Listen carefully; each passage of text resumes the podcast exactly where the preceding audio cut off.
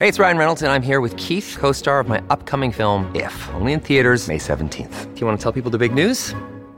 All right, I'll do it. Sign up now and you'll get unlimited for $15 a month in six months of Paramount Plus Essential Plan on us. Mintmobile.com slash switch. Upfront payment of $45 equivalent to $15 per month. Unlimited over 40 gigabytes per month. Face lower speeds. Videos at 480p. Active Mint customers by 531.24 get six months of Paramount Plus Essential Plan. Auto renews after six months. Offer ends May 31st, 2024. Separate Paramount Plus registration required. Terms and conditions apply if rated PG. Another day is here and you're ready for it. What to wear? Check. Breakfast, lunch, and dinner? Check. Planning for what's next and how to save for it? That's where Bank of America can help. For your financial to-dos, Bank of America has experts ready to help get you closer to your goals. Get started at one of our local financial centers or 24-7 in our mobile banking app. Find a location near you at bankofamerica.com slash talk to us. What would you like the power to do? Mobile banking requires downloading the app and is only available for select devices. Message and data rates may apply. Bank of America and a member FDIC. Look, Bumble knows you're exhausted by dating. All the must not take yourself too seriously and 6-1 since that matters. And what do I even say other than hey? well, that's why they're introducing an all new Bumble with exciting features to make compatibility easier, starting the chat better, and dating safer. They've changed, so you don't have to. Download the new Bumble now. Hola, esto es New Books Network en español. Hola, bienvenidos y bienvenidas una vez más a New Books en español, un podcast de The New Books Network. Soy María Alejandra, anfitriona del canal de música, y hoy hablaremos con la doctora Georgina Flores sobre su libro Un futuro posible para la Pirecua, Políticas Patrimoniales, Música Tradicional e Identidad Purepecha. Este libro fue editado por la Universidad Nacional Autónoma de México, el Instituto de Investigaciones Sociales y la Escuela Nacional de Estudios Superiores Morelia en el año 2020.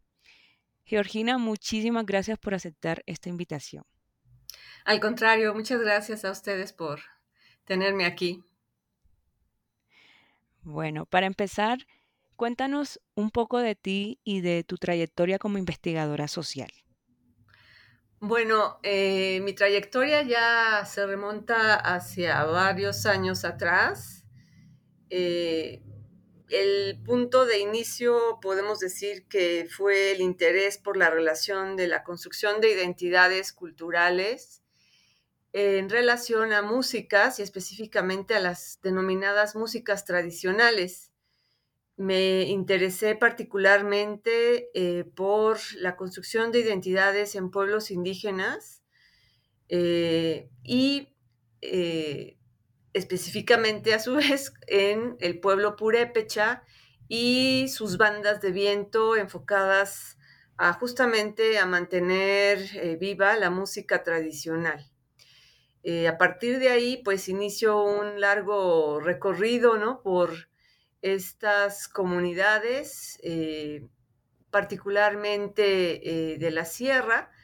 Eh, me enfoco básicamente a este tipo de agrupación musical que pues ya desde el momento en que inicio, que fueron por ahí de, de, principios del año 2000, ¿no? De los 2000, en 2004 y 2005, ya estaba en un proceso de transformación importante por las denominadas eh, tecnobandas, ¿no? Empezaban a, tener mucha fuerza en la región y en el país. Y eh, pues me interesaba mucho justamente el proceso en el que estas bandas resistían, pero al mismo tiempo dotaban de identidad a comunidades donde, por ejemplo, se había dejado de hablar el purépecha como la comunidad de Tingambato.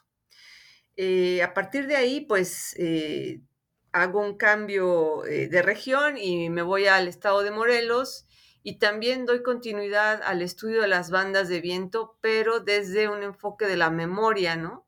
De la memoria colectiva en el pueblo de Totolapan, que está ubicado en los altos de, dicho estado, y donde pues ya ahí se había dado un fuerte proceso de transformación de, las bandas, digamos, de, finales del siglo XIX y, y principios del XX, eh, hacia justamente su tecnificación y eh, pues una proyección mucho más eh, espectacular, ¿no? Entonces, digamos que esos son los, los, orígenes de mi trabajo en las comunidades, tanto en comunidades de pueblos originarios como de población rural en México. Mil gracias, Georgina, por introducirnos a tu experiencia como investigadora, pues la cual da muchas luces para entender justo los intereses de este trabajo que hoy nos convoca. Ahora bien, quisiera que nos contaras un poco eh, qué es la Pirecua, cuáles son las comunidades mexicanas donde se encuentra y en dónde se escucha. Bueno, eh, a partir de, que realicé estas investigaciones tanto en, la comunidad de Tingambato como en Totolapan, eh, digamos que fui construyendo una relación con algunos músicos y justamente a raíz del reconocimiento de, eh, bueno, de la inclusión de la Pirecua en la lista representativa de Patrimonio Cultural Inmaterial de la Convención para la Salvaguardia del Patrimonio eh, Inmaterial, eh, fue que me empecé a involucrar en esta tradición lírico-musical, que para mí era algo totalmente nuevo y diferente en tanto que pues me llevaba por una ruta musical eh, desconocida, ¿no? Tanto en instrumentos como en su forma de expresión eh, aunque estaba dentro de la tradición lírico-musical purépecha, ¿no? Aunque formaba parte de esa tradición musical, eh, dentro de ese universo, ¿no? De música eh, purépecha, pues tiene una particularidad y justamente, pues, empezar por entender y comprender la palabra, fue toda una aventura, porque la palabra pirecua eh, puede evocar distintos significados, si bien se puede traducir literalmente al español como canción, eh, realmente en el ámbito social adquiere distintos significados, justamente eh, mediados, ¿no? Por esta perspectiva de la tradición o bien de... o, en tensión, ¿no? Con la, con la tradición musical, pero también con las nuevas formas de hacer música en las comunidades purépecha. Entonces, eh, esto me llevó justamente a revisar y a leer autores purépecha como eh, Pablo Sebastián Felipe, eh, quien, quien él es historiador y quien define y dice que prefiere definir la pirecua como la palabra encanto o sea, como una forma de narrar eh, cantando. Pero, y, ahí subraya él, es distinto a canción si se está entendiendo como eh, canción de músicas populares, ¿no?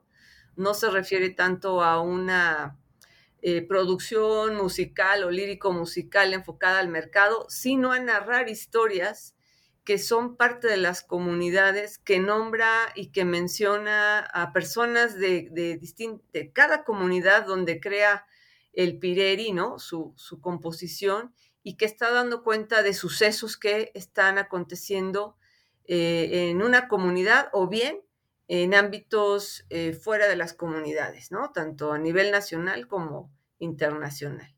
Entonces, eh, podríamos entenderla como palabra encanto, como una forma de narrar cantando la vida de las comunidades por una persona enfocada, especializada en esto, que es el Pireri.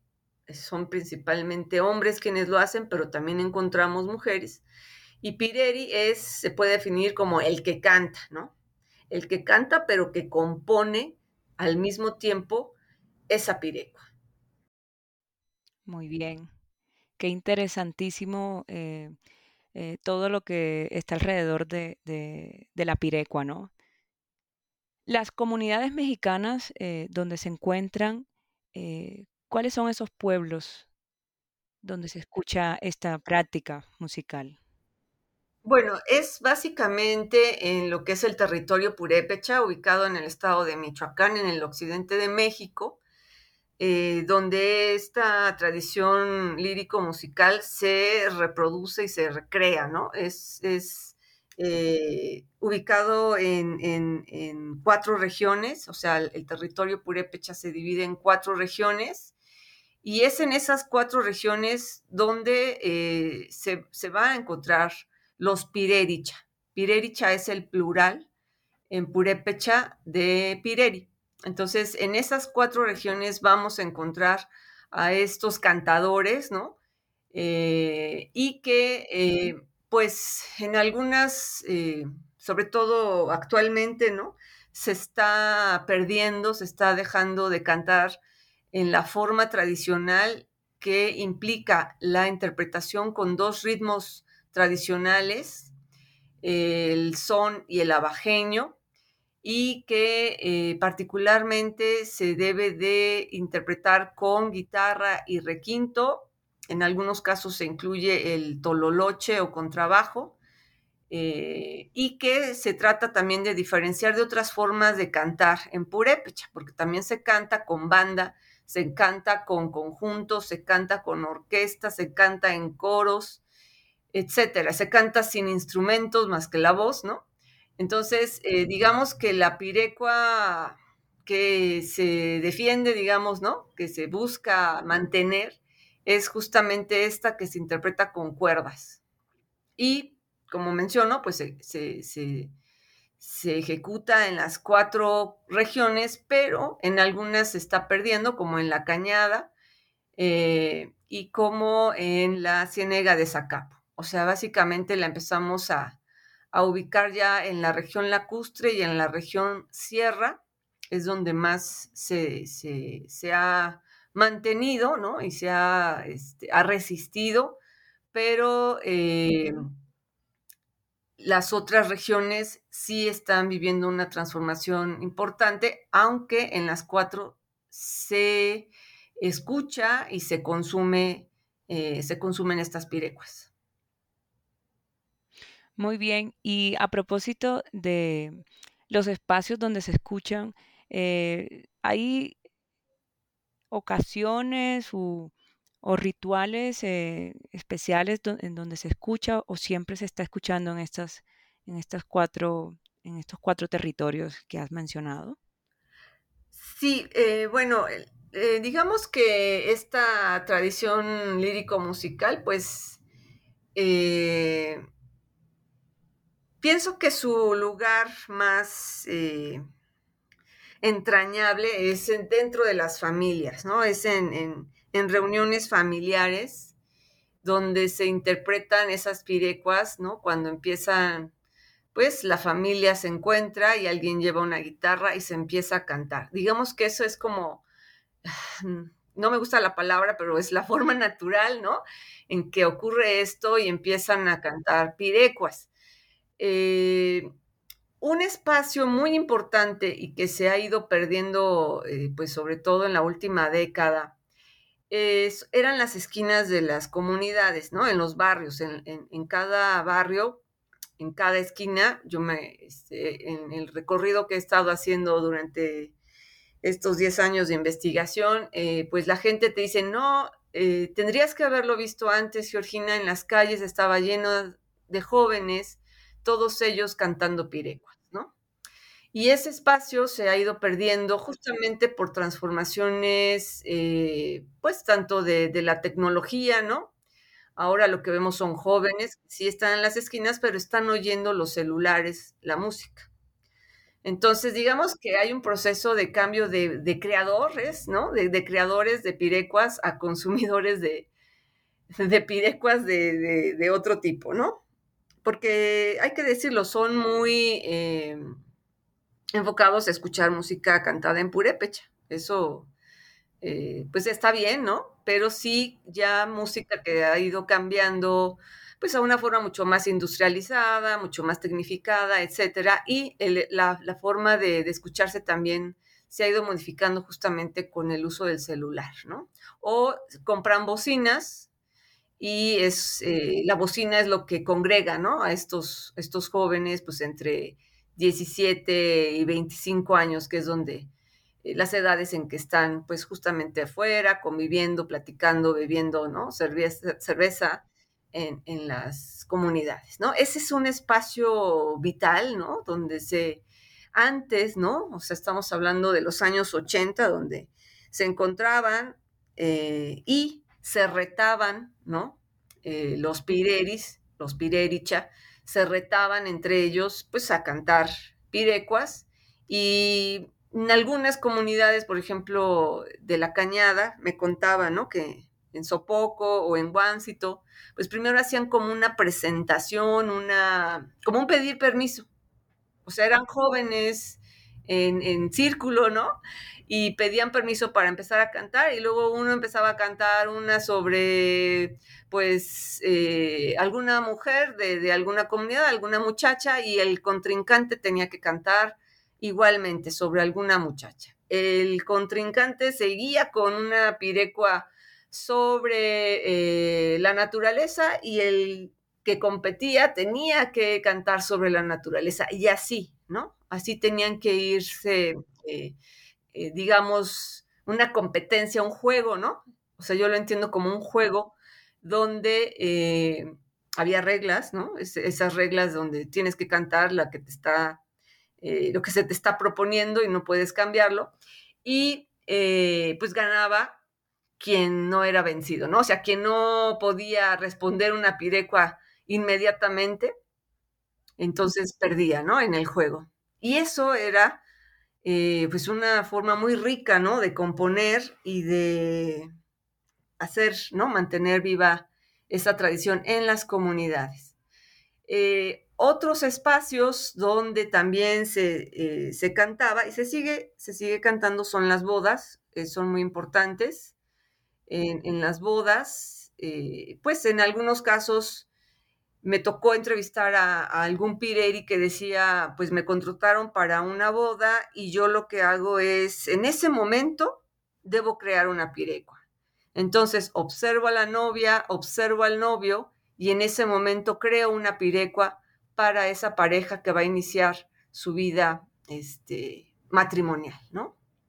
Entonces, eh, son momentos muy importantes de creación, de creación musical y de, eh, recreación, ¿no? También están, mm, actualmente, pues digamos que las pirecuas eh, se están cantando con conjuntos, ¿no? Que están conformados por instrumentos electrónicos, teclados, guitarras, ¿no? Etcétera. Y los escenarios eh, que se ubican en cada uno de los lugares especiales de, las bodas, ¿no? Digamos que las bodas eh, no pueden ser vistas como, como las entendemos en un ámbito urbano en México, ¿no? Sino son muy particulares. Una boda puede durar tres o cuatro días y eh, con, convoca, ¿no? Pues a, a, medio pueblo, a media comunidad, media comunidad está en la boda. Entonces hay por lo menos me ha tocado eh, un ejemplo, ¿no? En la comunidad de Comachuen, eh, donde hay tres escenarios, ¿sí? Uno en la casa del novio, uno en la casa de la novia y uno en la casa del padrino. Y todos esos escenarios están circulando músicos. Y eso es muy importante porque, pues, es, vemos, ¿no? La, relevancia de un mercado musical eh, comunitario, regional, donde esos pireris eh, tienen una gran, este, un lugar muy importante, aunque como señalo, pues se han ido sustituyendo eh, por eh, instrumentos más electrónicos, ¿no? otro espacio, pues son los bautizos, funerales en algunas comunidades, no en todas, me ha tocado escuchar, ¿no? Que se les invita a algunos pideris a que le canten, pues a la persona que murió unas pirecuas, pirecuas que le gustaban, por ejemplo, en la comunidad de Nurío. Eh, esto no sucede en todas las comunidades, en algunas sí. Eh, donde más, pues, eh, en las vísperas de las fiestas patronales son muy importantes, son, digamos, también uno, uno, de los momentos donde más se puede recrear esta tradición lírico-musical la víspera de la fiesta patronal, generalmente organizada, bueno, dependiendo, ¿no? Dependiendo de, qué tipo de fiesta patronal es, pero muchas veces son los jóvenes quienes organizan las fiestas, ¿no? Eh, y entonces eh, se invita, ¿no? Se invita a los, a los Pirericha a cantar y hacer lo que ellos llaman el mano a mano, ¿no? Y ponen a enfrentarse eh, de una forma lúdica, ¿no? No, no, no agresiva, ¿no? Enfrentarse a agrupaciones, pues de larga, larga eh, trayectoria para que pues tengan una noche muy eh, animada, ¿no? Antes de la fiesta patronal. Ese es otro de los espacios eh, más relevantes de, de, corte comunitario, ¿no? De corte comunitario, donde vamos a encontrar estas pirecuas. bueno, pues. Sí, bueno, básicamente eso serían las, las, los espacios comunitarios. Seguramente se me, se me escapan otros. Ah, bueno, otro muy importante y que también eh, pues es muy, muy llamativo, ¿no? De la cultura musical purépecha, es cuando se acaba una edificación de una casa, por ejemplo, o de una iglesia, eh, cuando van a echar el techo, cuando van al final de, la, este, de, la, construcción, piden que haya música, los, albañiles y los dueños de la construcción eh, contratan Pirericha o músicos, puede ser músicos de banda, orquestas, pero los, los duetos o tríos de Pirericha son muy solicitados también en estos momentos para animar, ¿no? Para animar eh, la finalización de esa construcción. Que este, ahí no he podido yo indagar más, pero sin duda hay una dimensión cultural muy importante entre los purépecha, ¿no? ¿Por qué en ese momento? ¿Por qué música en vivo y no grabada, ¿no? Etcétera. O sea, hay mucho todavía que explorar allí para nosotros que no somos de la, de la comunidad, ¿no? Obviamente ellos saben por qué lo hacen, pero eh, eso es otro de los momentos muy importantes. Impresionante. ¿Será para bendecir las construcciones? Digo yo. Es, que sí, no, me atrevo a decirlo porque no tiene ese carácter religioso, ¿no? Pero oh, eh, eh, se, se, prefiere, ¿no? Se prefiere la música viva y no grabada para ese momento de finalización de una construcción. Puede ser también este te digo, ¿no? Alguna finalización de un templo o de una, este, ¿cómo se llaman estos espacios para los toros? De, los... Mm, ay, se me fue. pero bueno, puedes encontrar eh, música tanto de banda o de orquestas, pero también eh, ¿no? En este, en este proceso. ¿Jiripeo? Algo así como. El, jaripeo, pero el, espacio, ¿no? O sea, los rodeos. Los rodeos. Los rodeos. Oh, muy bien. Bueno, en Colombia se le llaman eh, estas fiestas de toros corralejas. Mm, no, esto no es tanto en la fiesta, sino cuando terminan de construirlo. O sea, es el proceso arquitectónico de construcción. Ya, entiendo. Sí. Es interesante eh, y me hace pensar a la vez en cómo cada comunidad trata de plasmar las significaciones, visiones, sentidos en las propias pirecuas, ¿no? Pasemos ahora a cómo llegaste a este tema que relaciona la pirecua con las políticas patrimoniales, la música tradicional eh, y, la propia identidad purepecha. Bueno, de alguna forma eh, lo comenté hace un momento, ¿no? Eh, la inclusión de este canto en la lista representativa de Patrimonio Cultural Inmaterial ¿no? de la UNESCO, eh, pues eh, fue un momento determinante, ¿no? Eh, para, bueno, para los propios músicos y Pirericha,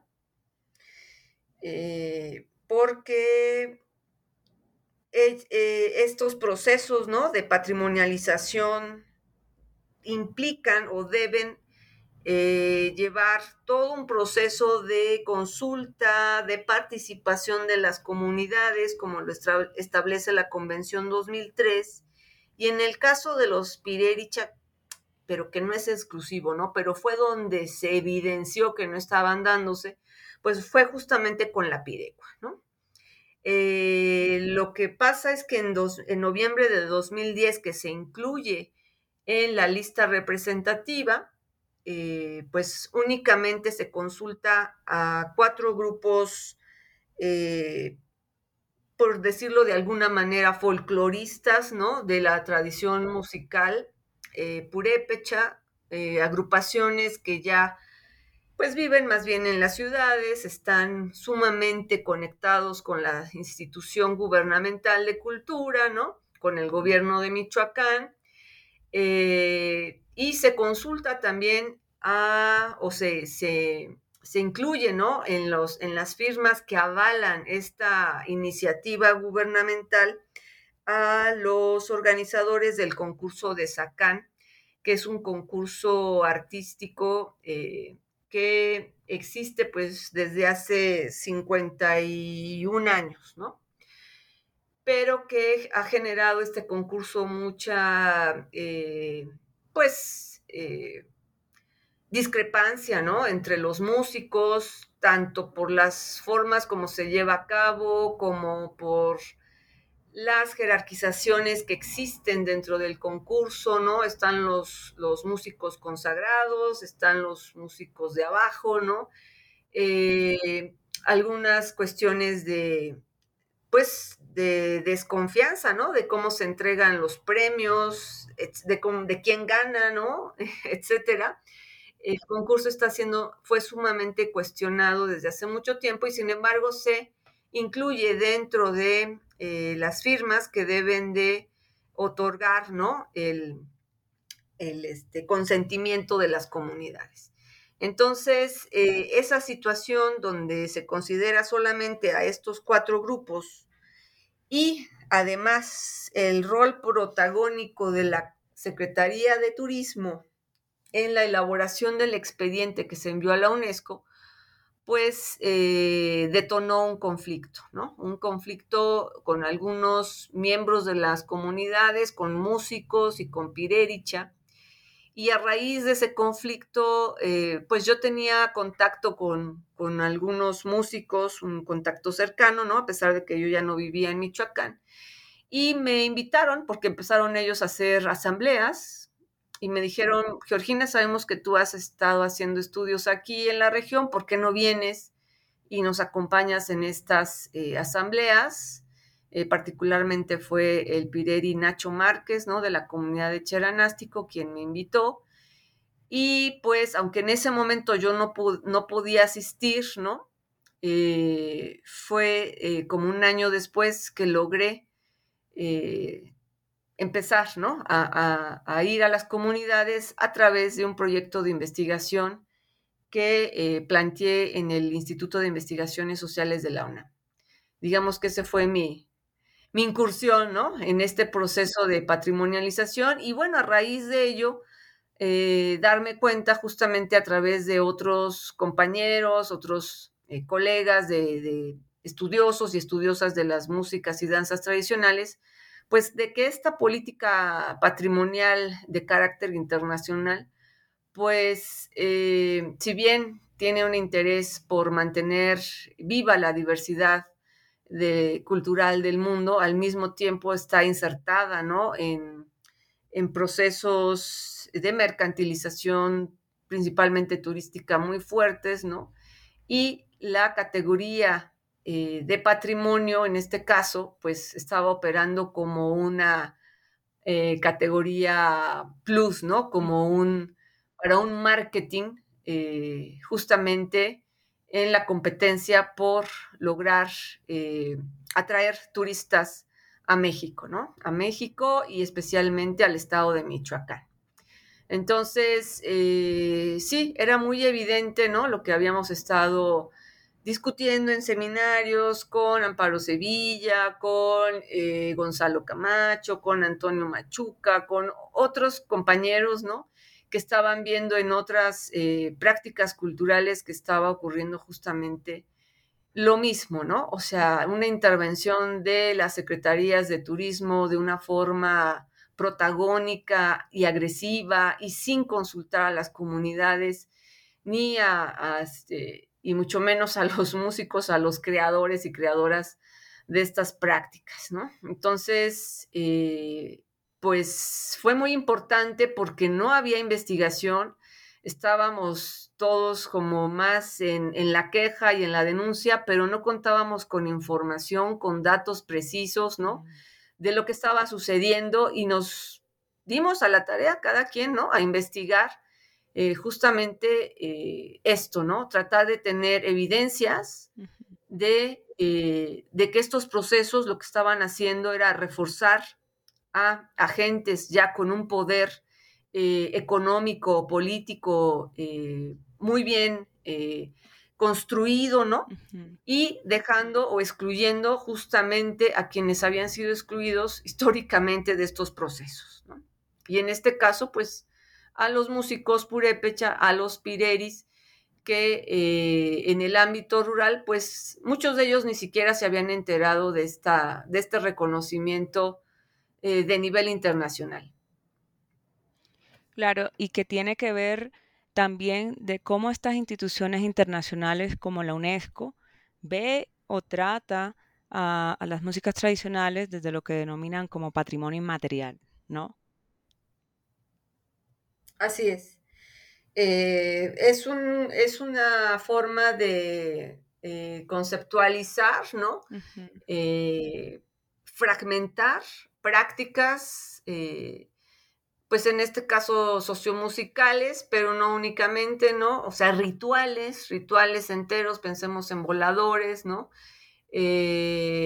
pensemos también en, en, festividades, ¿no? Como este, la de para chicos, etcétera, ¿no? Donde eh, justamente a través de la categoría de patrimonio inmaterial, pues van a ser eh, hasta cierto punto, ¿cómo decirlo?, eh, burocratizadas, ¿no? Van a entrar en un proceso de, de una lógica institucional que en la vida real no existe, ¿no? O es muy complejo poderla llevar por ahí, simplemente pensemos en, cómo se va a delimitar a las comunidades que realizan una práctica. Si pensamos en el mariachi, el mariachi es una práctica este, musical pues ampliamente expandida, ¿no?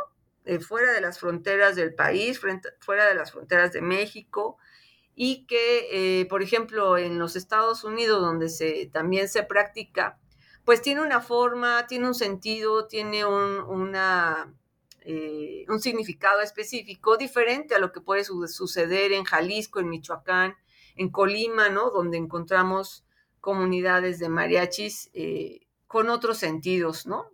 Rurales, eh, enfocados a las cuestiones de bodas, igualmente como los pireris, ¿no? Enfocados a la vida comunitaria, más que a un mercado musical, pues ya este, globalizado, como puede suceder en Estados Unidos, ¿no?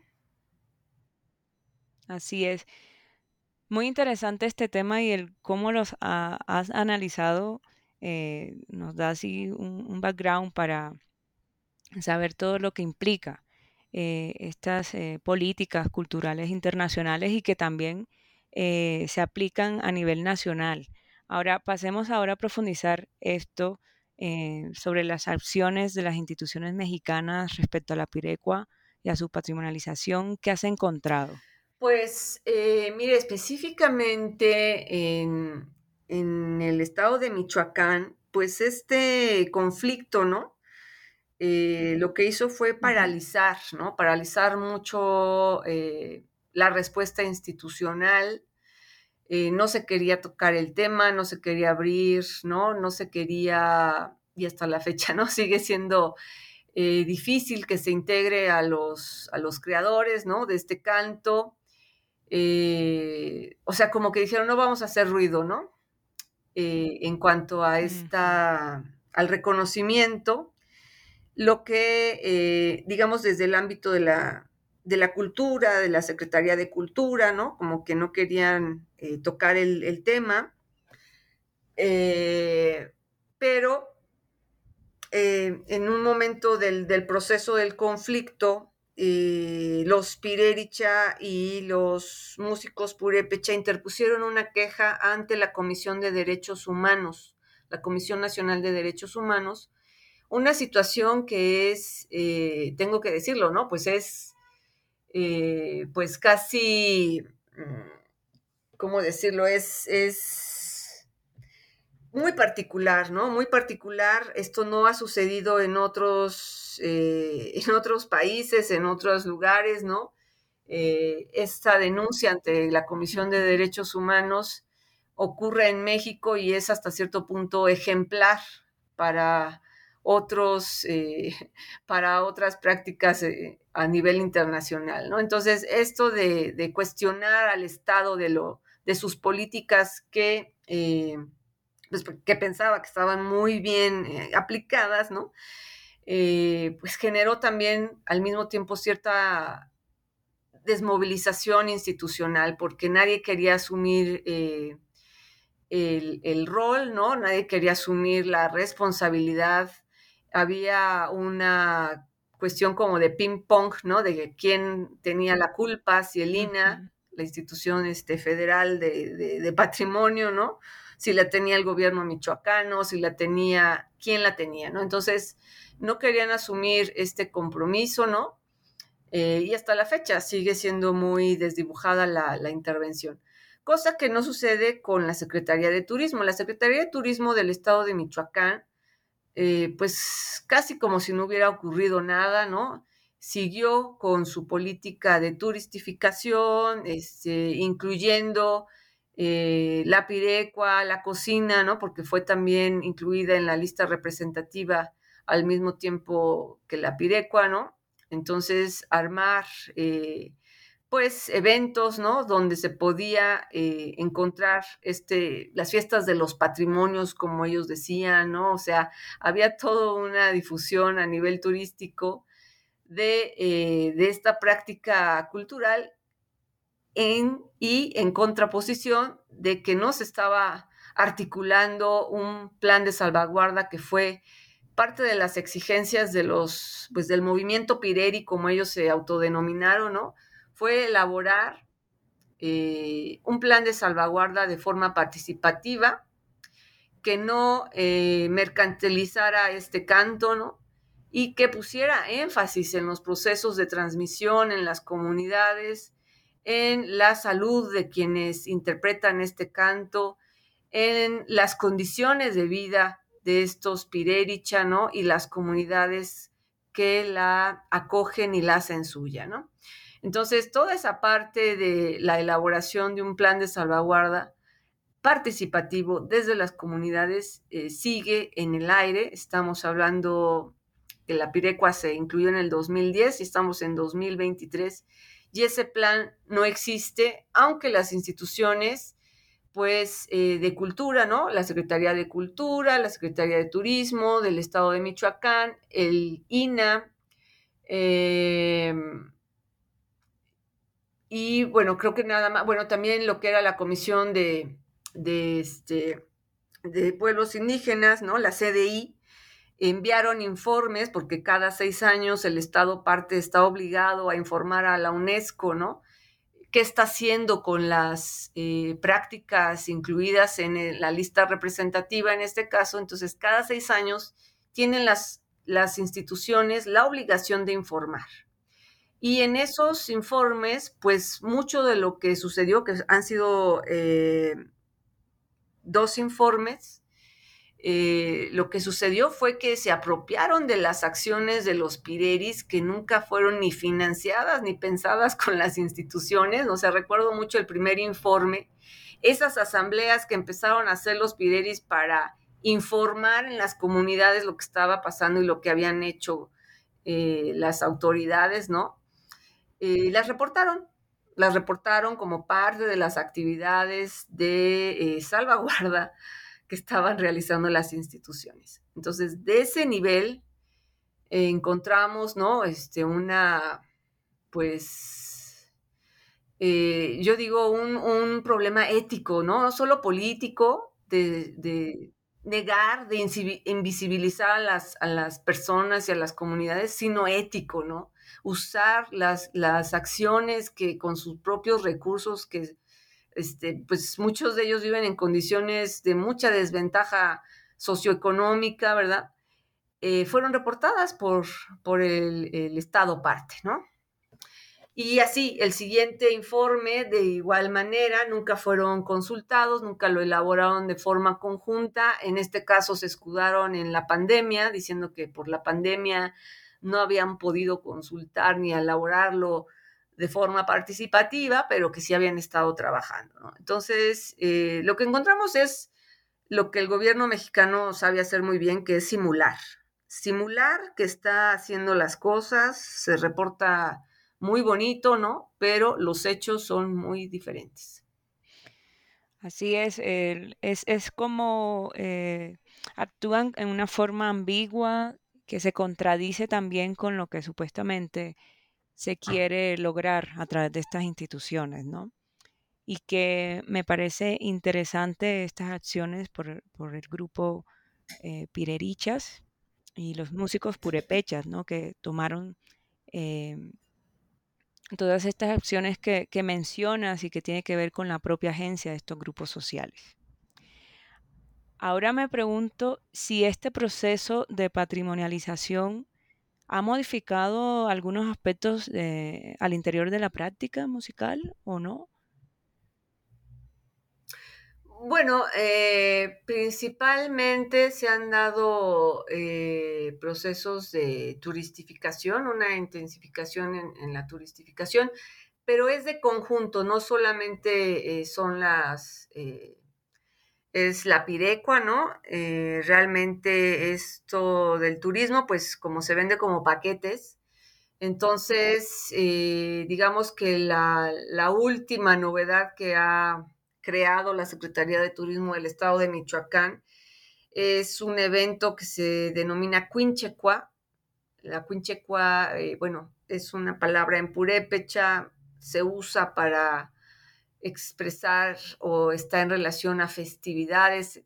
Se podría decir que es fiesta, ¿no? Pero bueno, no me atrevo a, traducirlo porque sé que es más complejo y usaron esa palabra, ¿no? Para eh, pues crear un producto totalmente de mercado turístico que eh, los días de, Semana Santa, ¿no? Pues se, realiza este evento en la región lacustre dentro de una zona arqueológica y ahí se invita, se invita a los a danzantes, a músicos, y a Pirerich. Y se les da en ciertos momentos hasta un reconocimiento, ¿no? Entonces es una forma de, eh, pues de afirmación, ¿no? Del proyecto turístico muy fuerte, muy fuerte en la región. Eh, sobre todo eh, ahí mismo en el lago, ¿no? Que es una zona más turistificada. Y digamos que ahí es donde se da más este fenómeno de cambio, ¿no? De cambio digamos, de, los escenarios que yo describí al inicio, ¿no? Comunitarios, encontrar, ¿no? Que el turismo llega a las comunidades, principalmente Janitzio, pero ya no únicamente, en, estos eventos eh, turísticos o en, la celebración de, las ánimas, ¿no? Lo que se conoce como el Día de Muertos, eh, pues llegan masas de turistas y eh, llegan a las comunidades y se les oferta, ¿no? La, propia, las propias danzas, muchas de ellas creadas, ¿no? Creadas para estos momentos de turismo, ¿no? O sea, ahí hay como cierto, digamos, control, ¿no? Por parte de las comunidades en ciertos casos, ¿no? De lo que se quiere exhibir, ¿no? De lo que se quiere exhibir al turismo y se cantan pirecuas. Se cantan pirecuas eh, eso en el ámbito comunitario.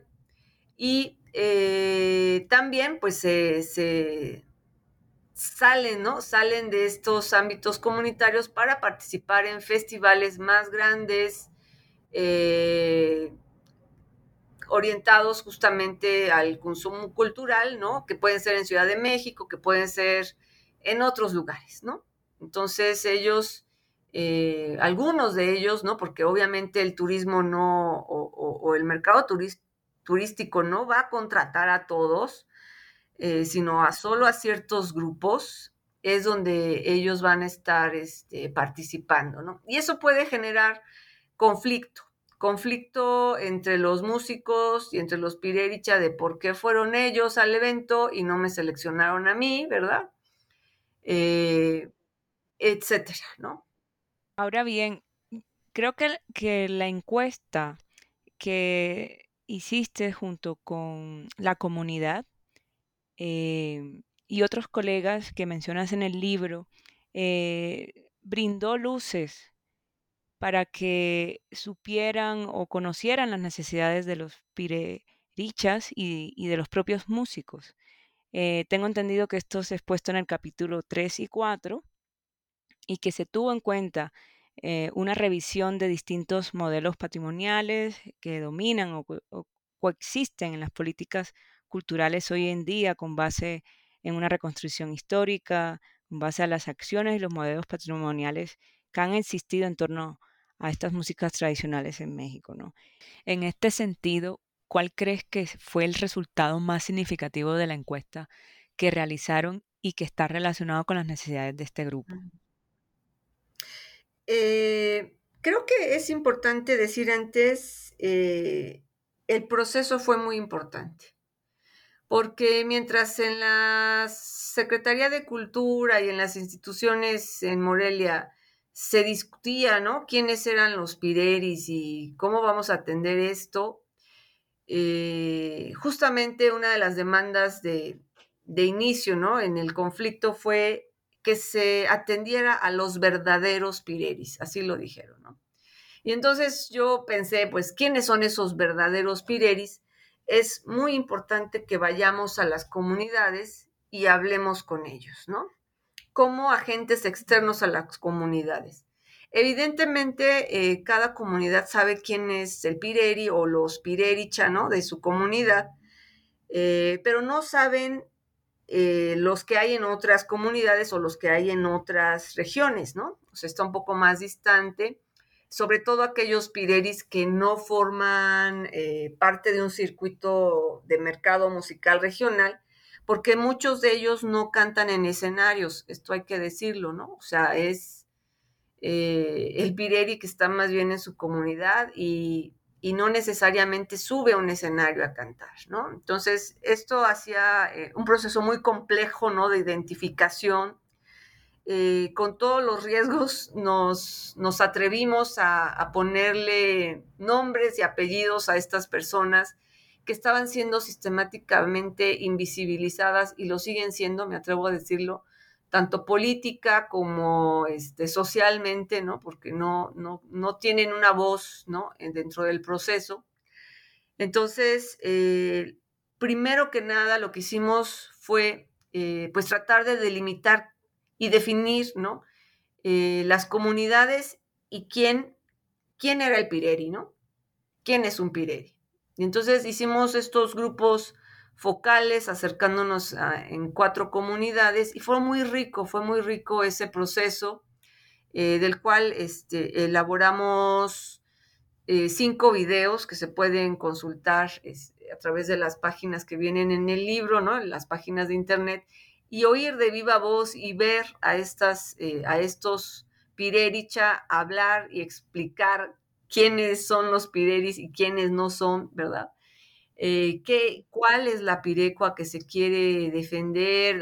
Más que defender, que, quieren que permanezca, ¿no? Que quieren que tenga una continuidad con los ritmos tradicionales, con los instrumentos, etcétera. Todo eso era fundamental para luego a partir de ahí nosotros elaborar un cuestionario, una encuesta, eh, y acercarnos, ¿no? Justamente acercarnos, ir comunidad por comunidad.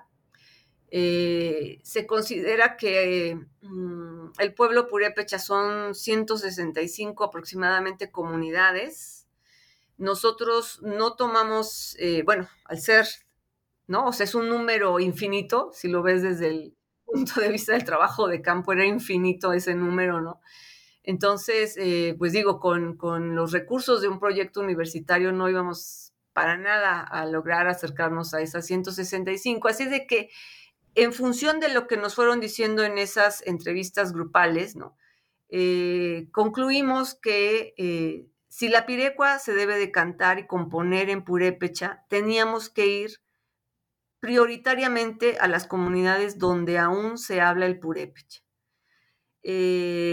La mayoría ha dejado de hablar, ¿no? O sea, son comunidades donde ya no se habla, se han ido amestizando y por lo tanto ya no se componen pirecuas. Entonces, eh, pues era muy claro que donde estaban los pireris es donde se habla el purépecha y teníamos que ir allí.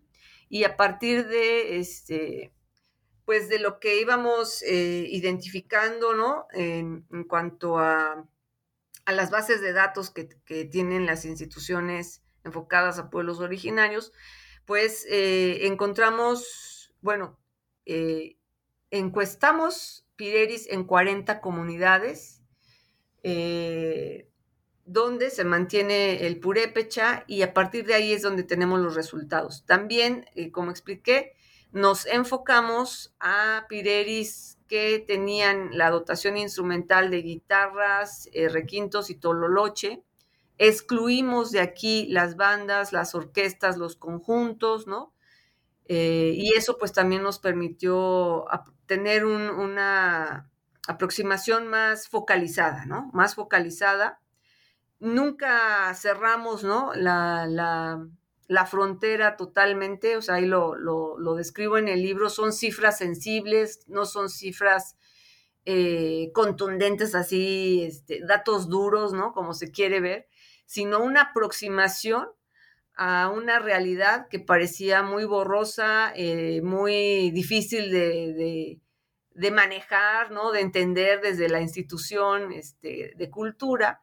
Y a partir de ahí eh, hicimos esas encuestas contundente, o sea, los resultados contundentes me parece, eh, por ejemplo, la, composición demográfica, ¿no? De quienes eh, participan de esta tradición musical, bueno, si bien son pireris, si bien cantan y componen en purépecha o son intérpretes, porque también son, eh, fuimos, este, fueron contabilizados, ¿no? Entraron dentro de ese registro quienes no componen, pero sí cantan y tienen un amplio repertorio de pirecuas, o sea, los intérpretes. Eh, pues eh, digamos que la composición demográfica, las características demográficas fueron muy importantes. Ver que en su mayoría o el porcentaje más fuerte es que son campesinos o que viven en, este, o que se dedican al campo, ¿no? Algunos de ellos jornaleros. Eh, que el otro sector eran artesanos. Y el tercer sector, ya con menos menos, un porcentaje mucho menor, eran los maestros de educación básica. En mucho menor medida encontramos profesionistas. Aquí es importante subrayar que nosotros partíamos también del hecho de si ellos se definían como pireris, ¿no? O sea, nosotros no imponíamos la categoría, sino preguntábamos, ¿usted se considera pireri, verdad?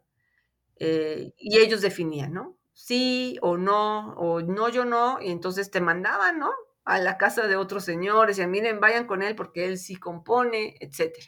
Entonces había una honestidad muy grande, ¿no? Que yo también me quedé sorprendida. No es que todos querían este, definirse, ¿no? Como tales, pero eh, en algunos casos fue complicado, ¿no? Porque la tradición, como señalé, ya se había perdido y entonces incluimos algunos eh, músicos compositores, ¿no? Que componen pirecuas, aunque no eran interpretadas con esta dotación instrumental. Entonces, eh, fueron considerados como compositores eh, porque manejaban, pues, tanto los ritmos, los dos ritmos, y evidentemente estaban componiendo en purépecha, que eso para nosotros era fundamental. ¿Qué más? Contundente, bueno, es una tradición eh, masculinizada, fuertemente masculina, aunque también hay mujeres. No se prohíbe que no canten, o sea, ahí no, no es que no es que no hay porque se prohíbe, sino eh, se dan otros procesos sociales con las mujeres, ¿no?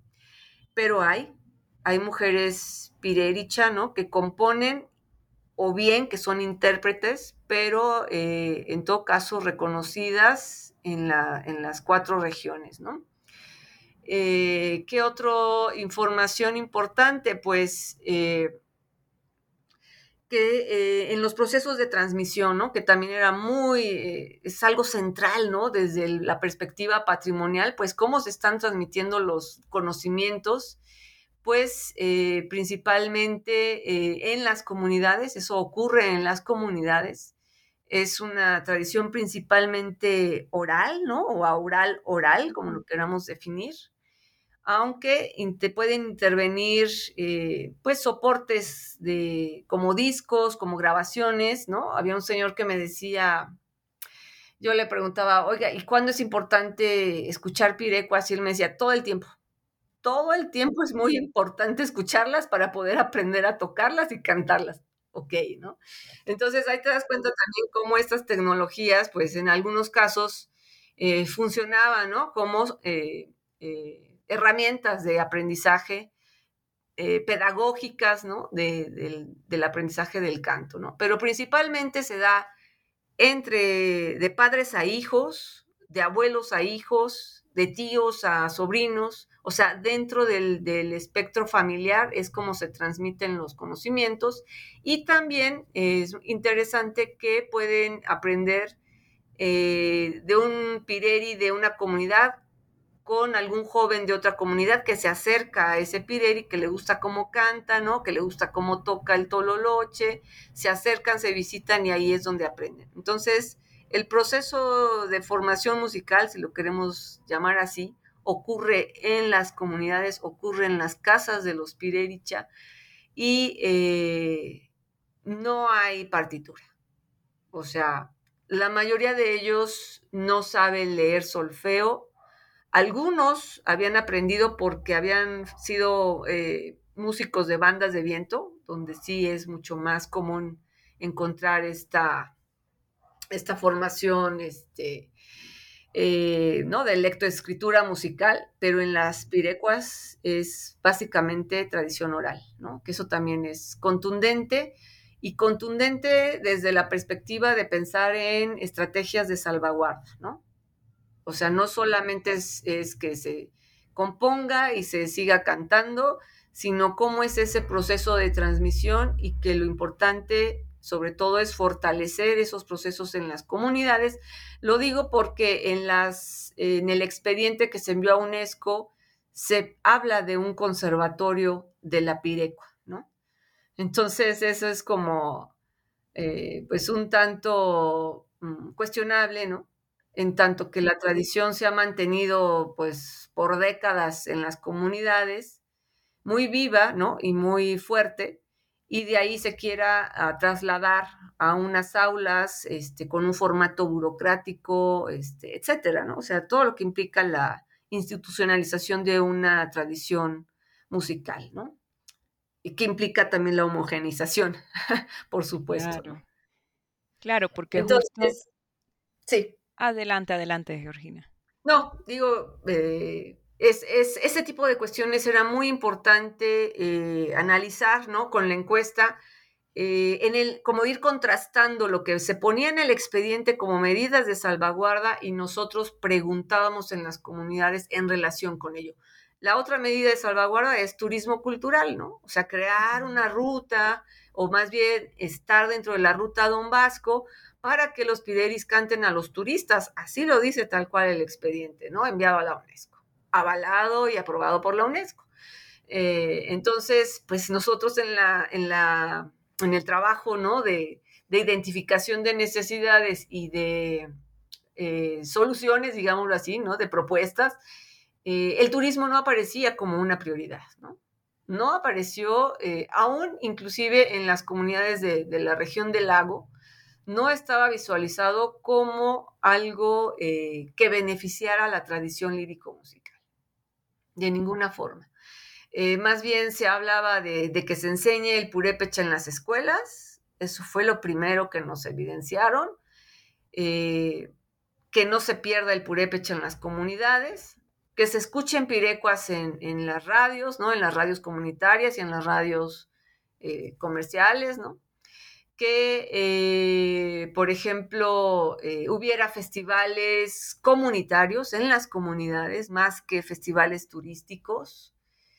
eh, estaban muy enfocados a la cuestión de la vida comunitaria, ¿sí me explico? Más que buscar espacios fuera. Claro, decían, bueno, pues que nos inviten a tocar, pero a nosotros, los, los verdaderos compositores, ¿no? Los verdaderos músicos, porque pues estos grupos que, que eh, avalaron, ¿no? El, el, expediente que se envió a UNESCO, pues, pues son los grupos que se contratan para tocar en, en, foros internacionales o de grandes ciudades, ¿no? Y a los músicos campesinos, a los músicos de las comunidades, pues nunca se les invita porque pues no tienen esas habilidades, según esto, ¿no? Desde la institución de cultura no tienen la habilidad para relacionarse con un público que no es purépecha, ¿no? Cosa evidentemente falsa, ¿no? Pero eh, así están las cosas, ¿no? Entonces, eh, básicamente, eh, como señalo, ¿no? Las medidas de salvaguarda pues fue muy interesante entender que estaban o que debían estar como prioridad en las comunidades, ¿no? Esto no quiere decir que a nivel estatal y a nivel nacional no se haga nada, ¿no? Porque la propia convención establece en sus artículos 14 y 15, si mal no recuerdo, ¿no? que debe haber acciones por parte del Estado parte enfocadas a la cuestión de la educación, ¿no? Y eso implica eh, que justamente se generen también leyes, leyes que eh, favorezcan a estas poblaciones y a estas tradiciones culturales, eh, por ejemplo, a nivel de medios de comunicación. O sea que mientras haya una desigualdad en los medios de comunicación, tanto en, su este, apropiación, tanto en su quienes los controlan y quienes crean las programaciones, mientras haya ese desequilibrio, pues estas músicas siempre van a estar eh, en riesgo, ¿no? Van a entrar en un proceso de, desventaja total, pues frente a Shakira o a quien quieras, ¿no? O sea, a quien tú quieras del, ámbito de las músicas populares, pues eh, la población joven más sensible, ¿no? A lo que sucede en la radio, que lo que le puede decir su abuelo o su padre, pues estas músicas entran en esa desventaja, ¿no? Entonces, ahí, por ejemplo, el Estado parte tiene una obligación tremenda, ¿no? De crear eh, un contrapeso, un contrapeso a ese bombardeo de, las músicas este, masivas, ¿no? Comercializadas masivamente. Así es. Y yo me preguntaba ahora que te escuchaba eh, con y todas estas necesidades o todas estas realidades de estos sentidos comunes al interior de estas comunidades, ¿cómo, cómo fue que, te permitió ir deslumbrando que, cuáles eran esas necesidades? ¿no? Y me preguntaba, ¿cómo ha sido este recibimiento de tu trabajo y cómo ha contribuido a esta lucha al interior de, de este pueblo? ¿no? Eh, bueno, ha sido un poco complicado. Eh, realmente eh, el trabajo con esta investigación fue muy importante porque pudimos dialogar mucho en cuanto a qué significaba eso de tener en la lista representativa la pirecua, ¿no? intentamos explicarlo, transmitir, ¿no? Esta información a cada persona que, con quien estuvimos haciendo eh, la encuesta. Entonces eso de alguna forma fue una aproximación y un, eh, ¿cómo decirlo? Eh, ponerlos, ¿no? En, en, en, dentro, ¿no? Dentro de esta discusión, porque estaban totalmente excluidos. Muchos de ellos de alguna forma lo, continúan porque no, no, les interesa o no es algo que sienten que les afecta directamente a su trabajo, ellos finalmente siguen tocando donde deben de tocar, etcétera, ¿no? Pero sí, eh, me parece que en ciertos sectores, en ciertos, este, o con ciertas personas, ¿no? Eh, pues como que una chispa, ¿no? Dijeron, ah, caray, ¿no? Pues si está en la lista representativa de la UNESCO, pues debemos de, de tener un cambio, ¿no? Debe haber algo bueno, debemos tener un reconocimiento este, tanto social como material ¿no? a, nuestro canto. Y eh, digamos que por ahí se construyó esa, esa visión, ¿no? Eh, que pudo generar expectativas, el, el, propio registro, ¿no? El censo, era, era difícil convencerles de que por responder esa encuesta no iba a haber inmediatamente un, un este, pues como un apoyo económico, por decirlo, ¿no? Porque inmediatamente que, que llegábamos con esta encuesta nos decían, ¿y yo qué voy a obtener, ¿no? Muy este, la dinámica ya de, un Estado que ha construido esta política clientelar, ¿no? Entonces, eh, también eh, tuvimos que enfrentar esta parte, ¿no? Entonces, decirles, esto es únicamente una investigación universitaria, ¿no? Eh, no, no hay una compensación a, a partir de ello, pues estamos haciendo un registro, necesitamos eh, difundir, ¿no? En las instituciones quiénes son los pideris, dónde están, este, porque están invisibilizados, etcétera, ¿no? Entonces, sí, tuvimos ahí que este, eh, negociar, ¿no? Negociar la, el significado de la encuesta, de que no iba a haber, eh, en consecuencia, un apoyo económico inmediatamente, ¿no? Sino que era parte pues justamente de un proceso y que también lo que nos interesaba es que conocieran, ¿no? Conocieran, eh, supieran que, la Pireco estaba eh, reconocida, ¿no? Por UNESCO. Eh, creo que en general, en, sobre todo en los, cuando hicimos las entrevistas grupales, fue muy bien visto. O sea, fue muy bien visto hacer este proceso, esta investigación. Me acuerdo que uno de los músicos dijo, pues por lo menos para que cuando nos muramos digan, ese fue músico, ¿no? Entonces, como que era este, eh, ponerle nombre y apellido a esa persona, eh, afirmándose, ¿no? Afirmándose a partir de, un agente externo como yo, como este, investigadora de la UNAM, ¿no? Obviamente que en la comunidad sabían o saben que son músicos, ¿no? O pideris, pero el hecho de ser alguien, un agente externo, a su vez, ¿no? Eh, fortalecía esa idea de que iba a ser eh, reconocida la persona, ¿no? Eh, en otro ámbito también, hay que decirlo, ¿no? ¿no? No es que no haya sido bien vista, pero siempre está el cuestionamiento de, de la voz autorizada, ¿no? ¿Quién debe hablar de estos procesos? Si tú no eres purépecha, porque tú estás hablando sobre esta cuestión, ¿no? O sea, si no hablas el purépecha, ¿cómo es que te atreves, ¿no? A este, hacer afirmaciones, ¿no? De, nuestra tradición musical. También esas, esas este, opiniones existen y existieron y eh, pues bueno, están allí y son bien válidas, ¿no? Son bien válidas porque sí, este, somos agentes externos que este, llegamos a las comunidades, si bien acompañados por miembros de, comunidades y sobre todo músicos, ¿no? Eh, sí estamos eh, haciendo una interpretación finalmente en nuestras categorías, en nuestros conceptos de música, en nuestros conceptos de, patrimonio, ¿no? Etcétera.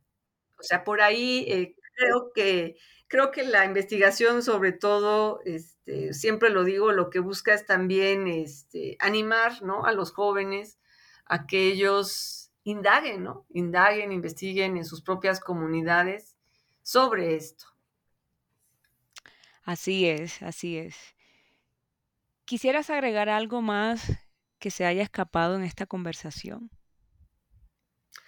Bueno, creo que es muy importante que eh, justamente como este proceso se vio eh, frenado, ¿no? El, proceso de investigación se vio frenado, fuertemente frenado por la pandemia. Eh, cuando estábamos, digo, el, el libro salió en 2020 y pues nuestra intención justamente era finalizar la investigación y entregarla a las instituciones y entregarla en las comunidades, ¿no? Para que supieran lo que pensaban este, los pideris de la región lacustre, este, lo que piensan los de la región de la cañada, etcétera, ¿no? Que se conocieran entre ellos a partir de esta investigación y el proceso se vio totalmente frenado, ¿no? O sea, aquí los números inclusive ya cambiaron, eh, pues, no sé si radicalmente, pero sí de una forma importante, porque varios músicos eh, pues perdieron la vida por COVID, ¿no?